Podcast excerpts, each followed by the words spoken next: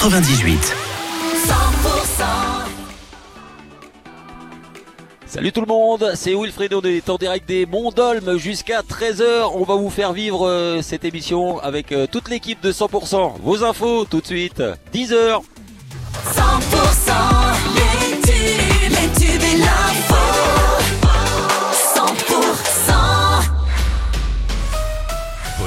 Bonjour. Bonjour Wilfried, bonjour à tous. Plusieurs annonces de Gabriel Attal envers les agriculteurs ce matin. Le Premier ministre a pris la parole depuis Matignon, annonçant notamment un projet de loi pour renforcer la loi Egalim présentée d'ici l'été. Il a aussi promis une conférence des solutions sur la restauration collective pour le consommer français d'ici avril. Le chef du gouvernement a promis aussi que l'ensemble des aides de la PAC sera versé d'ici au 15 mars. Un arrêté interdisant l'importation des produits traités aux néonicotinoïdes sera pris dès ce vendredi. Après le Premier ministre, Bruno Le Maire, ministre de l'économie, a pris la parole à son tour.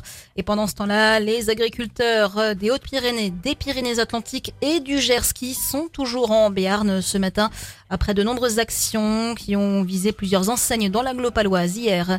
Un père et son fils grièvement blessés dans un accident de moto. C'était hier à Orgue. Ils ont été percutés par une voiture. L'homme de 43 ans et son fils de 12 ans ont été grièvement blessés et évacués à l'hôpital. L'automobiliste, lui, s'en est sorti indemne. Et ce grave accident de travail en Béarn, un ouvrier a fait une chute d'un échafaudage sur un chantier à Laurentis. Le jeune homme de 22 ans a été hospitalisé dans un état grave après une chute de 2,50 mètres de haut.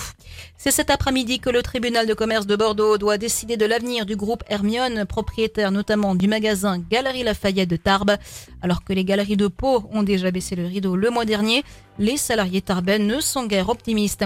Et puis la D920 pour accéder à Cotteret sera fermée à partir de demain matin, 7h et jusqu'à vendredi, à cause d'un risque de chute d'un bloc de pierre de 25 tonnes.